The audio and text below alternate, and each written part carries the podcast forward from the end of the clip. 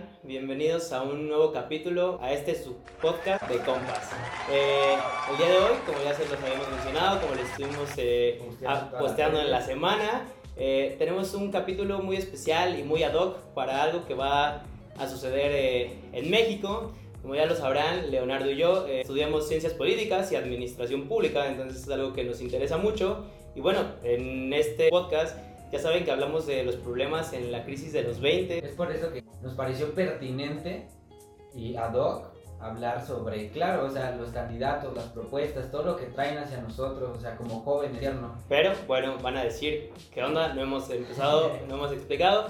Para darle contexto, porque sabemos que nos escuchan eh, de varias partes del país, incluso nos escuchan en otras partes de Latinoamérica, en Spotify.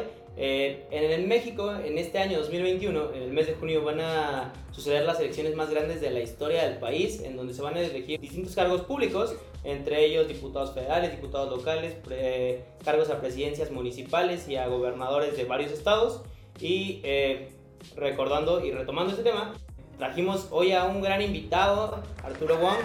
Muchas gracias por aceptar venir, platicar con nosotros. Es, es, es un gusto que estés con nosotros, es un gusto que eh, haya sido de, eh, eh, lo decimos, contactamos a diferentes... eh, Buscamos, ¿no? Buscamos, Buscamos buscamos y nos, nos dio mucho gusto que tú dijeras, oye, sí, vamos a participar, que hay que hablar, que hay que hacer interés. Digo, no solo porque sea campaña, pero tienes un perfil joven, algo que no se ve, algo que es poco común, algo que le platico a Leonardo siempre, es que eh, muchas veces es como el granito que sobresale y muchas veces es más allá la excepción cuando debería ser la regla. O sea, las generaciones deberían renovarse, debería haber estas ideas. Y pues nada, tú eres eh, candidato eh, a presidencia municipal en el, en el municipio de Coacalco, en el Estado de México. Y pues queremos, más allá, que, más allá que te estamos presentando, queremos saber quién, quién es Arturo, qué, qué hace Arturo, por qué Arturo está en la política y eh, algo- ¿Qué es lo que quiere cambiar, no? ¿Qué es lo que quiere Supongo Hay un cambiar? problema, o hubo, hubo, hubo algo en toda su vida, a lo largo de su vida, que dijo, "Mm, esto no me parece y sé que puedo hacer algo. Amigos de Compas, les agradezco bastante aquí también a, a- a su público por estar pendientes aquí de, de esta plática entre amigos. Me agrada bastante, fíjense, el hecho de que los jóvenes se involucren, que tengan esa intención eh, de participar y de saber más allá de las cosas que están, que están sucediendo. Y bueno, yo también soy joven, tengo 33 años, tengo ya alrededor de 10 dentro de la administración pública y política. ¿Y qué creen que desde muy pequeño me ha gustado a mí el tema político? De hecho yo estudié leyes y desde muy pequeño siempre tuve esa visión por querer participar dentro de la administración pública y en algún momento tener un cargo de elección popular. Y el día de hoy, pues bueno, el compromiso, eh, la perseverancia, el trabajo me dan esa oportunidad de ser candidato. De hecho, soy de los candidatos más jóvenes, no nada más de Movimiento Ciudadano, que dentro del partido Movimiento Ciudadano eh, sabemos que el día de hoy tienen a muchos compañeros candidatos jóvenes. Eh, yo, yo soy de los, de los más jóvenes que hay. Y aquí en Coacalco, sin duda alguna, soy el, el más joven de todos. Y, y eso justo es una, es una brecha muy, muy rara porque, o sea, en, en el caso de Coacalco, o sea, la mayoría de los candidatos dobletean tu edad. O sea, y además de que dobletean, pues tienen cierta... casi, casi son tus papás, o sea, O sea, podrían sí, ser o tus sea, papás, bro. Podrían ser tus papás, ¿no? Y, y, y qué cañón que puedas, que sí se empiecen a abrir esas brechas y esas ventanitas de oportunidad de decir como, oye, ¿sabes qué? Pues yo tengo tal propuesta, que llegues a un partido, incluso independientes, ¿no? O sea, que llegues y les digas, oye, pues yo tengo esto, yo pienso esto, yo, yo creo en esto. Y que empieces a abrir esas ventanas y te den esos chances porque pues ya no estamos en, en 1900 Carranza, ¿no? O así sea, es, así es. Yo, yo quiero preguntarte algo que, Claro que que de lo que mencionabas ahorita, de pues, que muy joven entraste. ¿Qué, qué es esa emoción? ¿Cómo, ¿Cómo comparas el decir un día, eh, un día eres un joven y estás viendo todos los problemas y después compites por cargos públicos para decir, yo quiero cambiar donde vivo, yo, o sea, ¿qué, qué se siente decir, "Oye, yo voy a hacer, o bueno, mi trabajo y de lo que voy a hacer va a servir a mi comunidad donde he crecido toda la vida. No sé, ¿a qué se compara esa emoción? ¿Qué, qué, qué te causa el pensar?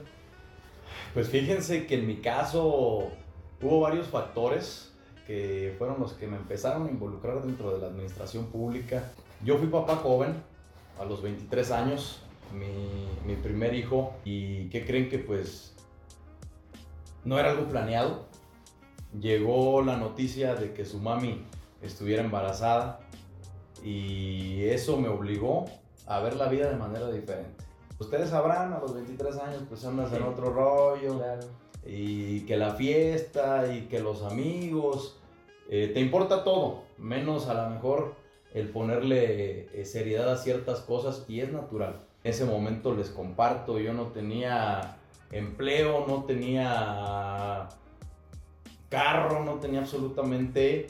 Eh, exactamente, no, tenía absolutamente nada. Iba terminando de estudiar y pues bueno, me tocó empezar a buscar, me tocó empezar a buscar. Mi primer empleo dentro de la administración pública fue en el gobierno federal. Estuve en Sectur, ahí empezó todo. yo siempre tuve el gusto por, por el ámbito público. Ya después de eso tuve la oportunidad de trabajar la primer campaña, de trabajar la primer campaña política.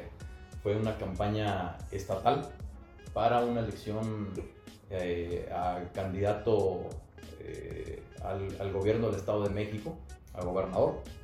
Y ahí me empecé a involucrar. Empecé colocando lonas, caminando en la calle, cargando una escalera, eh, con el martillo, e-, eso, los clavos. Eso justo nos lleva a una de las preguntas que queríamos hacer. O sea, digo, nosotros como estudiando este tipo de temas, hay un meme muy famoso, no sé si lo has visto, que dice como mi hijo está muy adentrado en la política y que sale con una botarga o que sale quemado, así de sus lonas.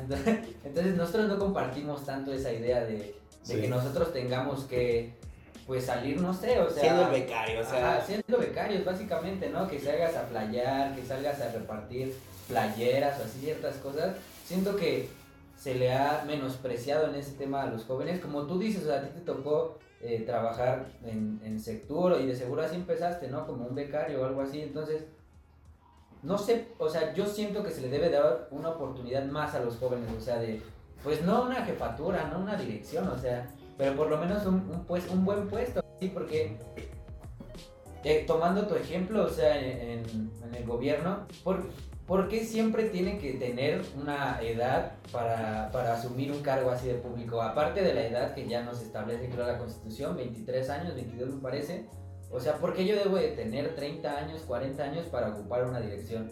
O sea, no, ¿por, ¿por qué yo siendo joven saliendo de la carrera no puedo postularme para y demostrar, y demostrar que y que obvio, o sea, van a existir errores como en todo. Porque, puta, hasta los que tienen 60 años los cometen y cometen más que nosotros. O sea, ¿por qué no me pueden dar a mí una oportunidad en ese ámbito administrativo, de la administración pública, para demostrar, o sea, que a lo mejor sí tengo un error, pero a lo mejor y no? O sea, ¿por qué no nos dan ese chance? Una de las cuestiones que a mí como que me, dan una espinita. Fíjense, yo les comparto algo. Arturo Wong, en lo personal, cree en los jóvenes. Eh, yo hoy soy candidato. Como se los decía hace rato, pues la perseverancia, el compromiso, el trabajo me dan esta oportunidad. Pero no olvido quién soy ni de dónde vengo. Eh, no me olvido que muy joven empecé a trabajar y en algún momento alguien me dio una oportunidad. Y ahí fue donde yo empecé a caminar. Ahí fue donde yo empecé a demostrar que sí tenemos capacidad los jóvenes, que sí podemos ser responsables, que sí merecemos las oportunidades, al igual que una persona que tiene más edad que, un joven de 20 años, por ejemplo, eh, o de 18, o, un joven que va terminando la carrera y que tiene esos deseos de trabajar eh, desde lo que estudió, de su carrera. Yo sí creo en los jóvenes. Yo sí creo que de verdad no es necesario el hecho de decir, pues te voy a contratar si tienes un mínimo de experiencia o te voy a dar una oportunidad si cumples con el requisito de tener, como lo decías tú, 30 años. No, en este proyecto de hecho les comparto eh, estamos formando que sea incluyente, tanto para jóvenes como para madres solteras, como para personas con capacidades diferentes, adultos mayores. Sabemos que hay muchos adultos mayores y personas con capacidades diferentes que no tienen una limitante para poder trabajar, para poder aportar sus conocimientos, para enseñarnos algo. Y yo soy una persona que, lo digo siempre, me gusta aprender todos los días algo nuevo. Y me gusta aprender eh, tanto de los jóvenes como de los adultos, como de todas las personas, porque el hecho de pensar que ya sabes todo, porque tienes a lo mejor más edad o porque tienes una trayectoria profesional este, de más años que otra, que otra persona, pues no te hace más. Eh, hay que entenderlo. ¿eh? Hay personas, yo he conocido personas de verdad que no tienen un título, que no tienen a lo mejor eh, una preparación profesional. Sin embargo, a lo mejor la vida les dio esa oportunidad de, de tener un talento en algo y son buenísimos. Claro. dan todo y hacen una chamba, un trabajo y se comprometen y sacan adelante lo, lo, que les pongas. Entonces, ante esa situación yo les digo que hay que dar oportunidades. Hay que dar oportunidades y llegó el momento en el que tenemos nosotros que evolucionar la manera de hacer política y muy importante, la manera de hacer gobierno. No podemos nosotros regresar al siglo XIX, no podemos nosotros estar implementando políticas viejas Ah, pero déjame, traigo, traigo varias ideas antes de que se me vayan. Eh, una, ahorita que comentabas eso de que alguien te dio a ti la oportunidad y tú la aprovechaste, hay, hay, hay una cita de un libro de André Cartner eh, que dice que uno siempre debería estar agradecido con quien le dio la oportunidad para hacer de su vida algo mejor. Y yo creo que siempre hay, o sea, siempre, yo creo que recuerdas a esa persona que te dio la oportunidad y creo que de ahí te nace decir, oye, alguien me dio la oportunidad a mí, yo la demostré, ¿Cómo no le voy a dar la oportunidad a alguien? ¿Cómo no, cómo no va a salir de mí hacer que el compromiso, o sea, hacer que, o sea, si hay alguien tan fregón como yo a esa edad, o sea, yo le voy a dar la oportunidad para que sigan saliendo esos perfiles y para que sigan pasando las cosas y que para, para que las cosas realmente, o sea, cambien en la política mexicana. Y otra cosa, en la sección que tenemos de los miércoles de los memes, había un meme que pusimos eh, y que ahí metió producción que decía, cuando voy a votar, este, ah, cuando voy a, cuando por fin voy a, me decido y voy a votar y la cara feliz de la señora y dice, pero me encuentro a los mismos de hace 3, de hace 6, de hace 9 y ves a los mismos y dices, no, pero ¿para qué vine a votar? O sea, otra vez voy a votar y son los mismos, no hay nadie diferente y creo que a eso, a eso lleva el que, el que tú dices, ¿no? O sea, de hecho, ¿saben algo? Yo pienso que sí es importante, obviamente, ¿verdad? Tener, tener una preparación. Sin embargo, considero que lo que necesitan las personas son oportunidades. Lo que necesitan los jóvenes es que alguien confíe en ellos, que en realidad alguien tenga esa voluntad y disposición de decirle a los jóvenes, esta es tu responsabilidad, sácala adelante. Y yo les aseguro a que van a haber muchos que se van a comprometer, que van a entregar resultados porque van a valorar y apreciar que se les está dando una oportunidad. y porque alguien está creyendo en ellos. Y lo digo por experiencia. Eh, a mí alguien en algún momento, en algún momento me la dio esa oportunidad y empecé a construir, empecé a caminar. Ya son varios años eh, eh, de trayectoria, de trabajo y el día de hoy pues aquí estamos. Y otra cosa que te queríamos preguntar es, siendo, siendo joven, eh, tienes eh, sin duda un conocimiento amplio de las redes sociales, las entiendes más por, pues, obvias razones. Por obvias razones. ¿Tú crees que juegan a tu favor? ¿Tú crees que este y aparte en un contexto pandemia, en un contexto donde las campañas se recortaron, donde incluso muchas veces no hay presupuesto y las redes sociales son gratis, comillas, comillas, pero tú crees que tienes como eh, esta nueva herramienta a tu favor? ¿Cómo, cómo, cómo, cómo ves las redes sociales para, para hacer campaña? O sea, más allá, porque ya te comentaba en un momento, hay candidatos que le han apostado todo a la vieja política de, oye, voy y dejo un flyer ahí y, si, y si le importa que me conozca y si no, pues nada más dejé el flyer, pero pues hemos visto que tú tienes en tus redes sociales y que traes, no, traes, también un, un, equipo muy bueno y traes una producción muy buena, ¿eh? Saludos al primo. no, yo creo que de, compas, de compas... Lleva las redes. Saludos al primo, pero el de compas necesita ese primo porque nuestro becario también luego anda fallando, ¿no? Pero, ¿cómo, cómo ves las redes sociales? O sea, de verdad, ¿cómo las sientes tú? Pues miren, como yo se los decía hace un momento, hay que evolucionar la manera de hacer política y también de hacer gobierno. Y eso conlleva muchas cosas. El día de hoy tenemos esas herramientas que no se tenían hace 20 años, por ejemplo, que son las redes sociales, las plataformas digitales en general el día de hoy aportan cosas muy buenas para poder hacer promoción, difusión, tener alcance en todos lados y así pues dar a conocer proyectos, también tú como persona y que sí podemos nosotros salir a votar el día 6 de junio de una manera responsable. Yo entiendo que el día de hoy hay un fenómeno mundial que es el COVID.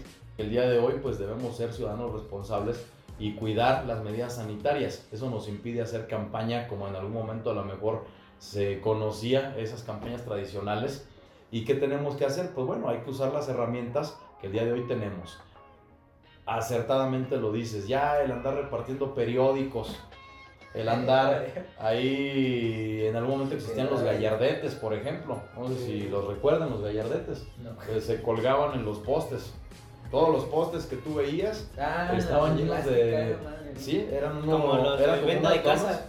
los de venta de casa. Con dos palitos que se colgaban y ahí permanecían. Son ilegales, ¿eh? Son ilegales, bro. exactamente. el día de hoy la, la, la, ley electoral ya los prohíbe. Sin embargo, este, pues bueno, las cosas han ido cambiando. Y el día de hoy las redes sociales es lo que mueve el mundo. No nada más para una campaña política, eh, sino también para el sector empresarial, para la ciudadanía en general.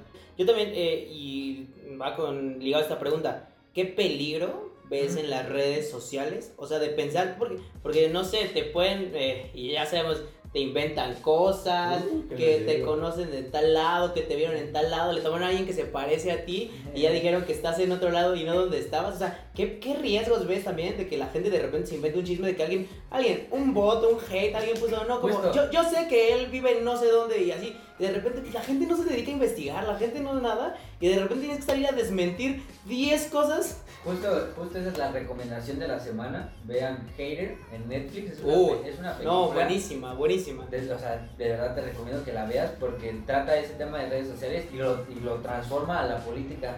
Y cómo puede afectar tanto, así como él decía. Eh, no te la quiero spoilear.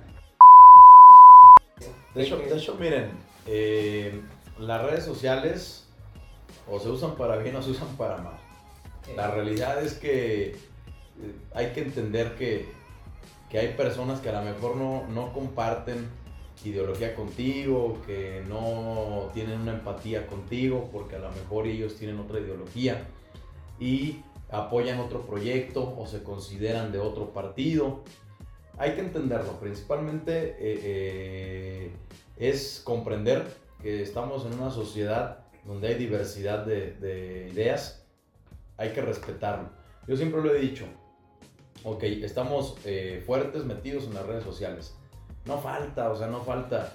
Eh, eh, vemos que siempre la vieja política ve la forma de seguir usando estrategias de trabajar que no aportan más que pura basura.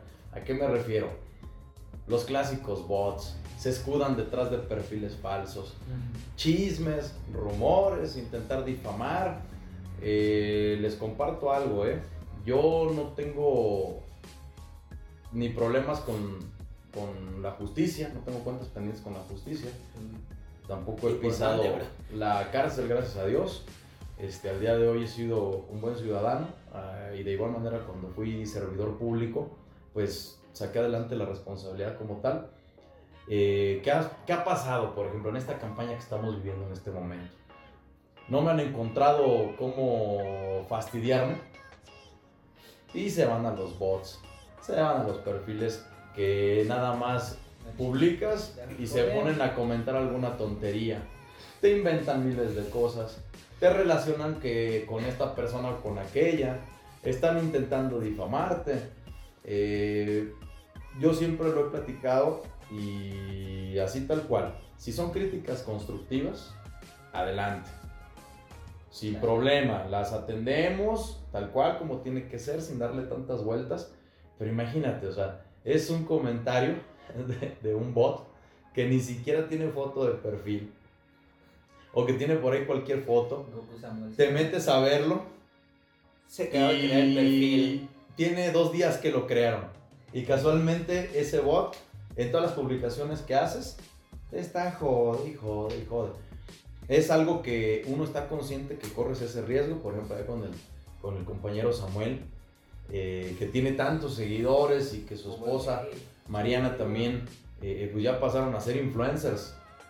Eh, imagínense la cantidad de bots, de perfiles falsos, de comentarios negativos, de ataques y de todo ese tipo de cosas. Yo creo que pues llega un momento en el que dices, pues bueno, eh, ya no, no pongo atención y quiero decirles algo, ¿eh?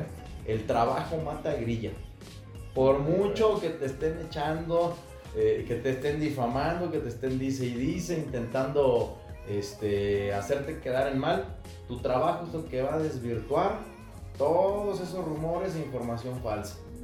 Sí, claro, claro, tienes que mostrar resultados de cierta manera, pero oye, qué, qué difícil es de los que se dedican a hacer campaña tirándole a los demás, o sea, que su campaña es tirándole a los demás, como decir, yo soy menos peor, pero mira, este, este, este, este, Este hizo tal, o sea, yo sí robé, pero ve lo que él hizo, o sea, ve lo que él robó. O sea, muy importante esto que decías de, oye, yo soy un ciudadano bien, yo no, yo no he hecho nada, o sea, no hay nada de lo que me arrastre. ¿Cuántos candidatos vemos hoy en la elección que está cerca a, a suceder el próximo mes, bueno, unos días ya? O 6 sea, de junio. 6 de junio.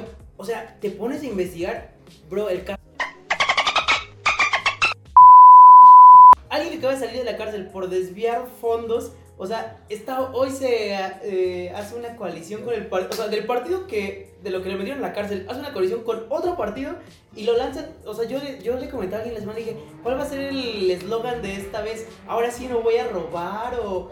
Ahora en Ahora. Ahora sí, te cumplo. Ahora sí te cumplo. No, y hay por ahí un candidato, no vamos a decir nombres igual, que puso, que puso, yo lo vi en la semana, puso eh, todo lo que, lo que dije que iba a cumplir, sé que no lo cumplí, pero ahora sí lo voy a cumplir.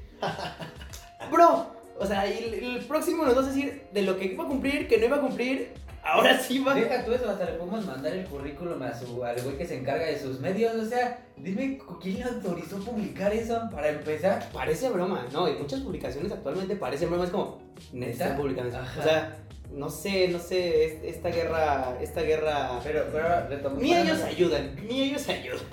Ya son como, yo lo veo como patadas de gato, pero retomando lo que decías sobre las redes sociales y que no las, no las tomas en cuenta o no, la, o no ves ese tipo de comentarios, un tema que se me hace a mí muy fundamental y que muchos jóvenes están pasando, y no solo jóvenes, o muchas familias por el tema de la pandemia, es la salud mental. Y, y me interesaría saber cómo un candidato, o sea, trabaja en su salud mental y cómo un candidato le da la importancia a esa salud mental, ya que, puta, estás este, Bombardeado. pero de, o sea, te dicen de hasta lo que te vas a morir y, y te hacen sentir o te quieren hacer sentir como lo peor. No, y es que el candidato siempre, o sea, el político, la figura política en México siempre es una figura atacada. O sea, casi casi es terapia liberadora eh, mentarle su madre al candidato. Sí, Tú no sabes quién Es como ir a es. las luchas. Es como ir a la lucha. Es como, es un ejemplo claro. ¿Vas es candidato? te, li- te liberas, no sabes quién es, no sabes qué partido. E incluso la figura política siempre termina siendo pues, un ser detestable. Pero ¿saben qué es lo más sorprendente de todo? Yo entiendo que, pues, cuando te toca ser político, pues a veces eh, te empiezas a hacer como duro en esa parte de decir, bueno, ya, este, sabemos que así se manejan muchos y, y pues, ya se me resbala. No Pero no lo me que duele. sí no comprendo es la falta de vergüenza que muchos tienen de que hacen y deshacen. eh, han tenido ya muchas situaciones personales, legales, entran a la cárcel, salen como si estuvieran en su casa, vuelven a aparecer, se cambian de partido y salen y te dicen, ¿qué cree amigo? Ayúdeme, ahora sí ya cambié, ahora sí ya le voy a cumplir. Y te vienen a ofrecer propuestas de, y vamos a generar 5 mil empleos. Como esposo infiel, güey. Así Sí. O como. sea, ¿cómo le vas a hacer cuando el gobierno no genera empleos, eso es una mentira. Los que generan empleos son los empresarios, son los comerciantes. El gobierno tiene que actuar como facilitador, trabajar hombro con hombro con los Como empresarios y con los comerciantes para que se generen oportunidades. Sí. Eso es diferente Claro. a decir genero empleos. Sí, a inventártelo, o sea, Claro. debes, debes bajarlo a terreno público, hacerlo de las políticas públicas y generar y trabajar, porque cuánto apoyo no hemos visto, en es- cuánto apoyo no se le ha dado en estos tiempos en los que mucha gente perdió empleo, familia, trabajo, o sea, y que es, es, eso, es lo mismo, o sea, no puedes llegar a inventar y a decir, y eh, yo quería hacerte una pregunta porque ahí eh, tenemos otro podcast que se dedica solo a política y hablábamos sobre la reelección, sobre este tema de, de, no sé, de esto mismo que te comentaba, volver a ver a los mismos candidatos o trabajar. ¿Tú crees que la reelección de verdad es una rendición de cuentas? ¿O cómo, o cómo ves esto? Porque esto es nuevo en, esto es nuevo en México. Poniendo en contexto en México, eh, no tiene mucho que se aprobó que ya hubiera reelección de nuevo cuando no la había y por ahí está habiendo varios problemas y vemos otra vez a muchos perfiles, pero ¿tú qué piensas? O sea, no sé, vas a ganar, ¿tú te vas a reelegir? ¿Cómo ves eso? ¿Qué piensas de eso? Miren, yo pienso que la reelección puede funcionar cuando un gobierno entregó resultados, cuando un gobierno logró cambiar una situación de bien a, de mal a bien. Eh, y que obviamente existió un, un- un verdadero cambio, ya sea dentro de la Cámara de Senadores, de Diputados o bien en un municipio, en un, en un estado. Pero el problema es cuando el mal servidor público pretende la reelección. Ahí es donde está la parte mala de la reelección. Si tenemos un gobierno ineficiente, corrupto, incompetente, que no ha hecho nada, que todo el tiempo estuvo simulando, viendo por sus intereses personales, que lo último que le importó fue entregarle cuentas a Coacalco, y hoy se quiere re- reelegir. Sí, pues tú como ciudadano sientes que te están mentando la madre. O sea, ahí es donde dices, oye, párale ahí, espérate tantito. Eso es la parte mala de la reelección, pero yo diría, si hay por ahí Y no dudo, hay muchos en, en- en el país mexicano que, como quiero a México y México tiene todo para, para salir adelante. Hay muchos compañeros, independientemente del partido que sean, que sí se han comprometido y han cumplido. Y que a lo mejor esos gobiernos buenos son los que sí merecen una oportunidad para la reelección y darle continuidad a lo bueno que han logrado hacer y que siga evolucionando el lugar donde están gobernando. Qué frustrante, la verdad, para alguien, o sea, te digo, volver a ver mismas caras, volver a ver mismas, o sea, ni siquiera mismas ideas, o sea, no ver absolutamente nada. Aquí no estamos teniendo un partido, aquí le tiramos a todos, como dices, hay buenos perfiles, hay, hay pésimos perfiles. Por ejemplo, eh, en la Ciudad de México, eh, eh, ahí tienen unas lonas que dicen, reelegir para ahora servirte. O sea, Para como para ahora, o sea, ¿qué mentada de madre es eso? ¿Qué, qué, qué significa Ajá. eso? Pero bueno, tú querías preguntar eh, lo de la política chatarra. Va, joya. O sea, estábamos. O sea, es un tema muy actual, creo yo, sobre que ya los jóvenes y además de los jóvenes, ya muchas personas adultas ya se están involucrando más en el tema ambiental. O sea, ¿cuántas publicaciones, cuántas personas no vemos ya hablando de que se vuelven vegetarianas por toda la cantidad de agua que se consume haciendo carne? ¿Cuántas personas vemos que ya no van a ciertos lugares, ya no consumen cierta ropa? Eh, entonces quería preguntarte eso, o sea, ¿tú cómo manejas, tú qué opinas acerca de esa política chatarra? Porque, pues no sé, o sea, sí, obviamente seguimos viendo tu publicidad afuera, pues, pues obviamente supongo que tienes que darte a conocer de alguna forma, ¿no? Pero, pues tú qué opinas de esa política chatarra de que van y avientan 50 mil flyers a tu carro y dicen como, ah, mira, conoce al candidato. O ni siquiera. ¿no? Ni siquiera, ni siquiera van y te dicen, oye, mira, este es el volante. Bueno, no te, no te lo acepto, ¿no? Y antes, antes en lo-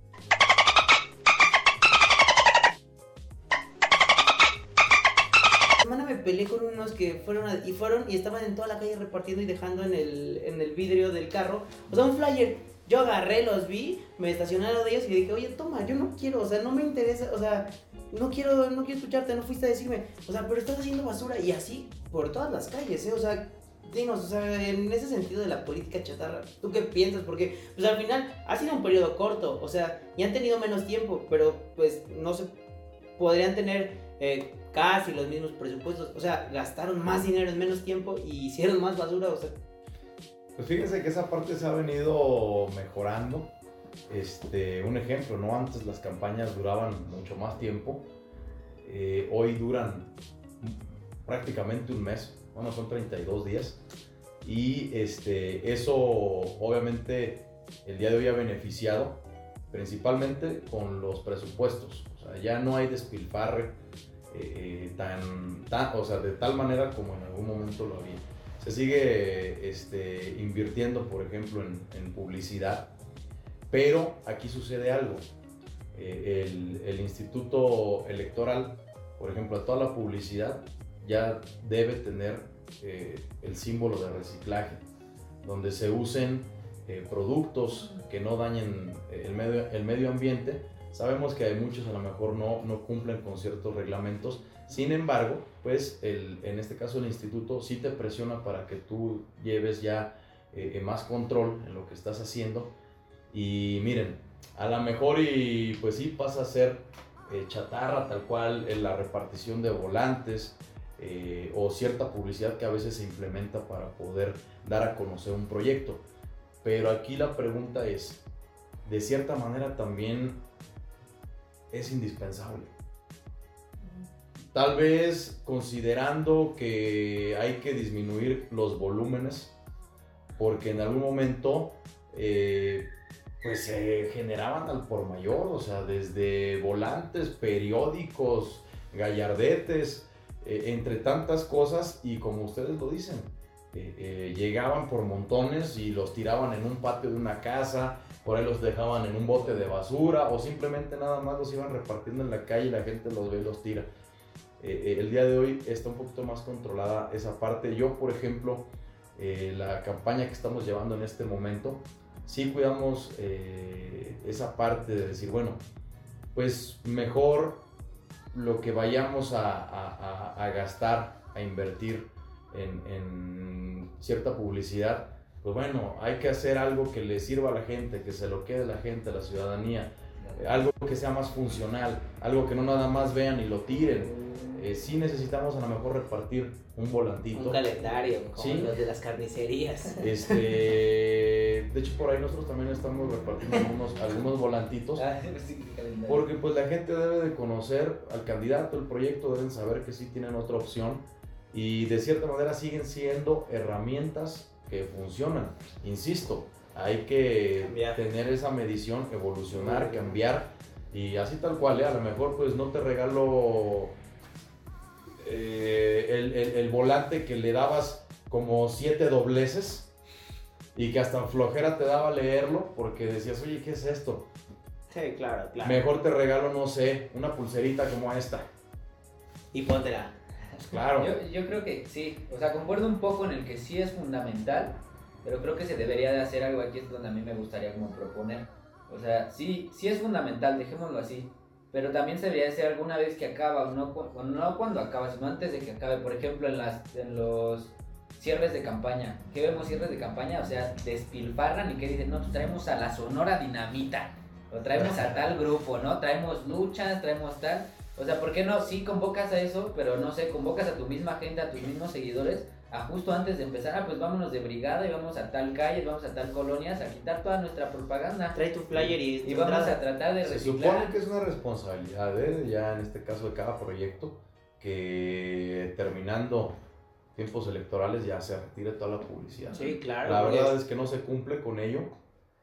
Yo invito a mis, a mis compañeros candidatos de otros proyectos a que tengamos nosotros ese sentido de responsabilidad de que cuando termine este proceso electoral retiremos eh, cada uno toda la publicidad eh, que usamos para que cuidemos el medio ambiente, para que también le demos una buena vista al municipio y que no se quede llena de publicidad y que las bardas que en algún momento alguien de muy buena voluntad nos, nos hizo el favor de que las pintáramos, pues también tengamos ese compromiso de regresar y dejar la barda como se tenía. Y si no retirar, tan solo como tú dices, o sea, encontrarles una doble función, así como dices que vas entregándole, no sé, a una señora que necesitaba una lona que se cuelga bueno, en tu puerta, pero después la puede utilizar para tapar su carro o para hacer otro tipo de cosas, pues encontrar esas opciones. Claro, bro, porque cuánto no vale o sea, hace, no sé, algunos años todavía estos gallardetes, o sea, yo tengo un poste hacia mi ventana en mi casa y cuántas veces no me pasó que fueron y pusieron la cara de un candidato y me lo tuve que aventar un año todavía después, ni siquiera ganó, ni siquiera era nada y tuve que ver todos los días cuando abría mi ventana su cara, o sea, o sea y, y era No, es que no, aquí, aquí nada contra nadie personal, aquí nada más les Aquí cuestionamos y de eso se No simpatizabas con eso en especial. No, pero es que, o sea, si lo tuve que ver un año y ni siquiera ganó, bro. No, nada más tuve que ver su cara un año porque se le tocó poner un, un anuncio en mi poste. No, o sea, sí está, sí está muy grave, muy cruel tener que verlo todo eso.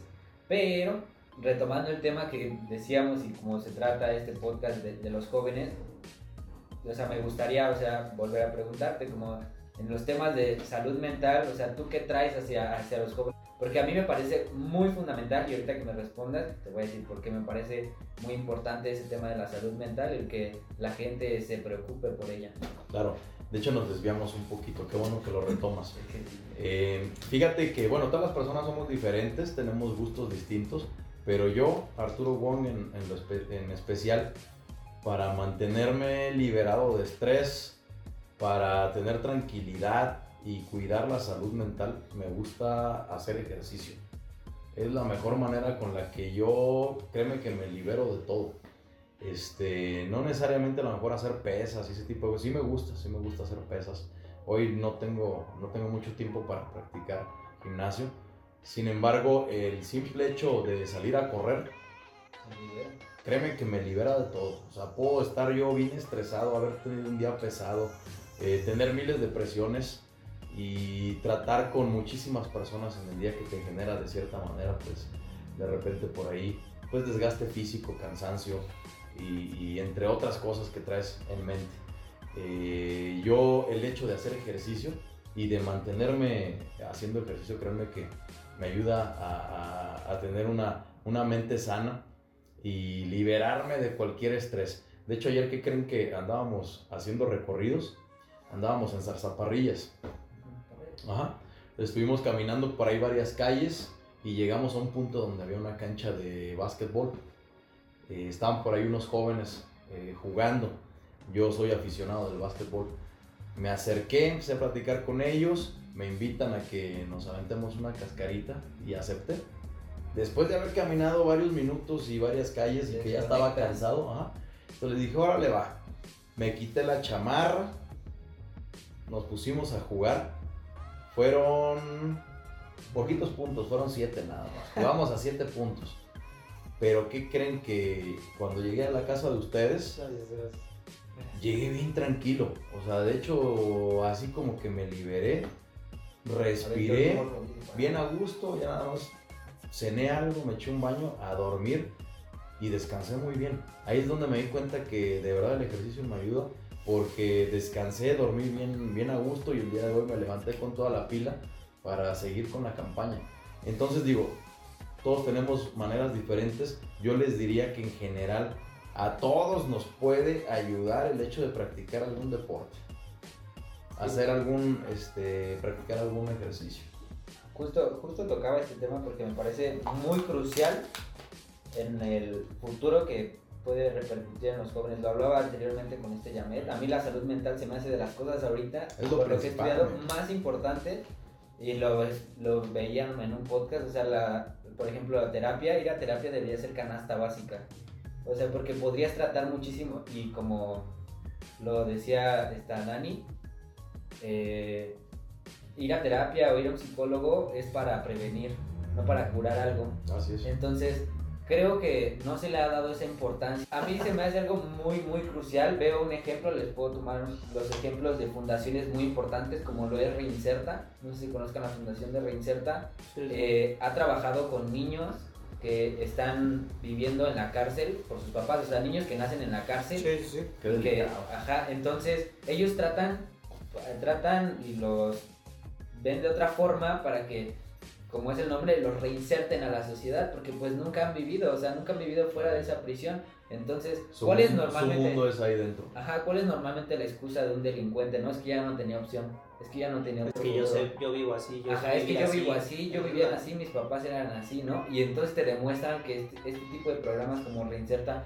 que con una buena educación y una buena salud mental, puedes lograr que esos chavitos, así como dice Arturo, o sea, se dediquen, hay bastantes boxeadores que han creado Reinserta, o sea, u otros deportes, pero neta ir a terapia, o sea, se los recomendamos ampliamente. Siempre se los recomendamos en todos Debería ser canasta básica, porque podrías prevenir muchas cosas, a lo mejor un chavito que sus papás son drogadictos, o sea, el hecho de que pueda acercarse al municipio o a cualquier lugar que eh, sepa que puedes. Que sepa que puedes acercarte al municipio a, pedir esa, esa ayuda, porque también cabe recalcar, y otra queja, el gobierno de Coacalco, estuve investigando, estuve mandando mensajes al gobierno preguntando quién me podía asesorar y quién me podía dar ayuda psicológica gratuita.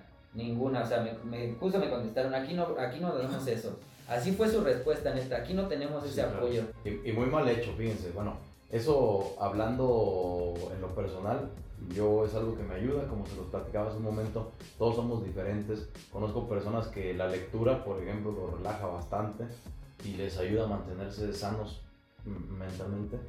Y eh, eso es algo bien importante, eso es lo que acabo de comentar. En este proyecto nosotros tenemos eh, dentro de nuestras principales propuestas la evolución social. ¿A qué me refiero con la evolución social? Es algo amplio, es un tema amplio en donde tiene que ver el desarrollo económico, en donde tiene que ver eh, las oportunidades culturales, educativas, eh, oportunidades para personas con capacidades diferentes, eh, adultos mayores, pero esto que acabas de mencionar tú es muy importante. Y para ya ir cerrando, eh, tenemos una pregunta. Eh, bueno, también es que va relacionada mucho, ¿no? Nuestro podcast, pues obviamente es de jóvenes para jóvenes, tratamos de darle voz. Por eso les pedimos, o sea, por eso traemos este capítulo, para que ustedes también cuestionen. Y con las preguntas, viendo, O sea, cuestionen a sus candidatos, cuestionen qué han hecho, cuestionense también ustedes a sí mismos, que ustedes pueden llegar a ser ese candidato. Sí, sí, sí. Y la pregunta es enfocada a, ¿qué le dirías a tu yo de 20 años? Si ¿Qué, qué, qué, le dirías? ¿Qué, qué, ¿Cómo lo guiarías? O sea, ¿o qué regresarías para decirle, oye, esto puedes mejorar, esto puedes cambiar, esto, esto te va a llevar a tal lado, a donde estás hoy? ¿Qué le diría a Arturo Wong de 20 años? Fíjense, yo, le, yo, yo les quisiera compartir. Al día de hoy, no me arrepiento de cómo he vivido. Desde pequeño siempre tuve pues, una infancia feliz eh, llegué a ser puberto, adolescente. Y de igual manera, de igual manera lo que hice en, mi adolescencia, pues fue algo que hoy pienso y digo, lo disfruté, estuvo correcto, eh, seguí avanzando, llegué, como se los decía hace un momento, a ser padre joven, de 23 años. Y pues bueno, el tiempo te va haciendo madurar, tiempo te va haciendo ver la vida de manera diferente. Y al día de hoy yo no cambiaría nada, yo no cambiaría nada de las etapas que he vivido, sin embargo, algo que sí le diría yo al Arturo Wong de 20 años, y se lo digo en general a los jóvenes de 18, 20 años en adelante, que debemos tomar decisiones responsables, que tenemos que involucrarnos en aportar nuestro granito de arena con las decisiones que determinan un gobierno, con las decisiones que tienen que ver con la evolución que pueda tener el lugar donde vivimos. Eso es importantísimo. Normalmente eh, los jóvenes de 20 años no pensamos en eso y me incluyo, yo en algún momento no lo pensaba. Eh, yo a lo mejor tenía mis energías y mi conciencia puesta en jugar básquetbol, en yo voy a ser abogado, eh, en la fiesta también, en los amigos, en el cotorreo. Y por ahí dices, bueno, yo en algún momento voy a votar. Yo en algún momento me voy a involucrar. Yo en algún momento voy a tomar las decisiones. Todavía me quedan varios años. Y eso es un error. Les voy a compartir algo. Eh, le mando un fuerte saludo a mi líder y hoy senador Dante Delgado. Em, Hola Dante. Hay algo muy impresionante eh, eh, con él dentro de su carrera. Él es una persona con una ficha curricular muy, muy grande. Y él fue presidente municipal de su municipio, de su pueblo, a los 27 años. Él en algún momento me aconsejaba que la mejor manera de incursionar y hacer política era joven. Que era la mejor manera para poder hacer una trayectoria, una carrera política. Yo les diría, el trabajo, la responsabilidad, la persistencia y la convicción que cada joven tenga es lo que empiezas a trabajar y posteriormente a cosechar.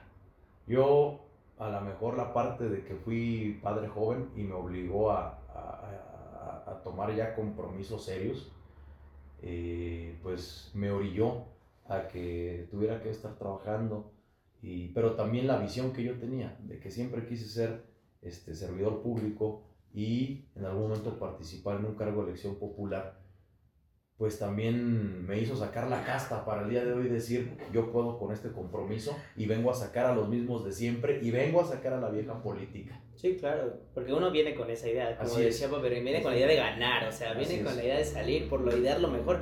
Y es esto mismo que retomamos hace rato, o sea, ese, ese, esa energía, ese gusto por sentir como voy a mejorar donde vivo voy a cambiar, voy a cambiar lo que no me gusta, lo que no me parece, lo que creo que se puede mejorar, pero bueno yo antes de terminar también quería preguntarte que, o sea, respecto a nuestro contenido y a lo que tratamos de, me gustaría que le dieras un consejo al que nos esté escuchando, pero no un consejo sobre política, o sea, más bien un consejo como tú dices, tú encontraste lo que a ti te gustaba, tú encontraste eso que querías hacer. Entonces me gustaría que le dieras un consejo a esos que nos están escuchando sobre cómo, o sea, cómo pueden llegar a eso y si no llegan a eso, o sea, ¿qué les dirías? Pues miren, eh, en general yo creo que independientemente de lo que le guste a cada joven, dedíquense a lo que les gusta. O sea, sean... Intenten ser el mejor, siempre. Si a ti te gusta jugar fútbol, procura ser el mejor futbolista. Si te gusta la mecánica, procura ser el mejor mecánico. Si quieres ser escultor, es que seas el mejor escultor. Y si vas a hacer política, haz la mejor política. Eso es lo que tienes que hacer como joven. Y yo entiendo que pues hay a veces otras inquietudes, pero recuerden que la vida es una balanza. Necesitamos balancear las cosas, entenderlo así y todo lo podemos hacer, pero sin descuidar las cosas importantes. Podemos eh, salir con los amigos, irnos de fiesta, eh, podemos hacer todo, pero siempre de una manera responsable, no perder ese sentido de responsabilidad. Y créanme que a la larga eso te da muchas satisfacciones. Buenísimo, pues nada, eh, Amigo, ¿algo más que quieras decir? Ha sido un capítulo enriquecedor. Enriquecedor, la verdad. o sea, yo lo único que puedo agregar es como que cuestionense, cuestionen a todos los que están a su alrededor.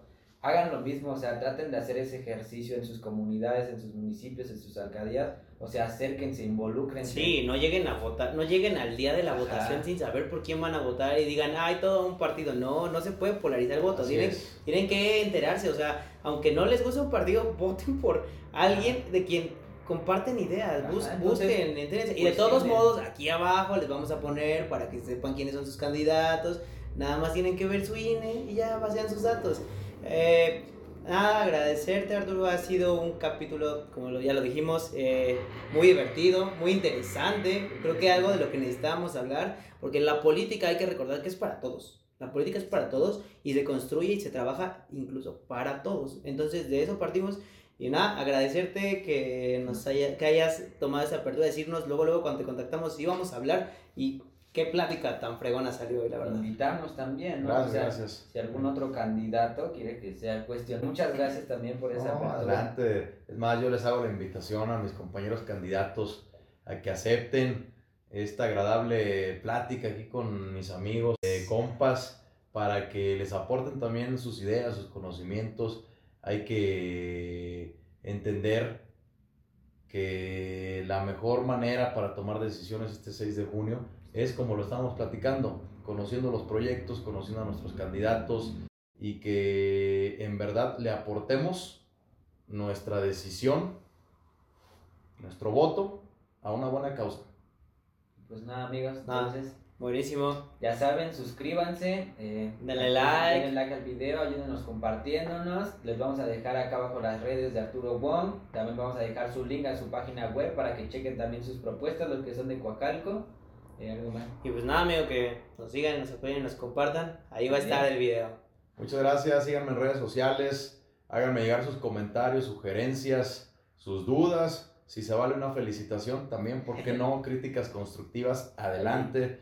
Este proyecto lo estamos formando con la participación, la palabra, el sentir de cada uno de ustedes, de sus familias, porque en verdad vamos por un nuevo Coacalco y necesitamos la participación de todos. A mí me queda claro que el mejor gobierno que puede tener eh, una entidad es donde la ciudadanía se involucre permanentemente en la toma de decisiones con el gobierno y que sea un gobierno incluyente. Muchas gracias amigos, les agradezco de verdad eh, este espacio para poder platicar, intercambiar ideas y cuando gusten estoy a sus órdenes. Cualquier duda, comentario, ya saben, háganmelo saber y aquí estamos para lo que se ofrezca. Sale. Nos vemos. Gracias. Bye.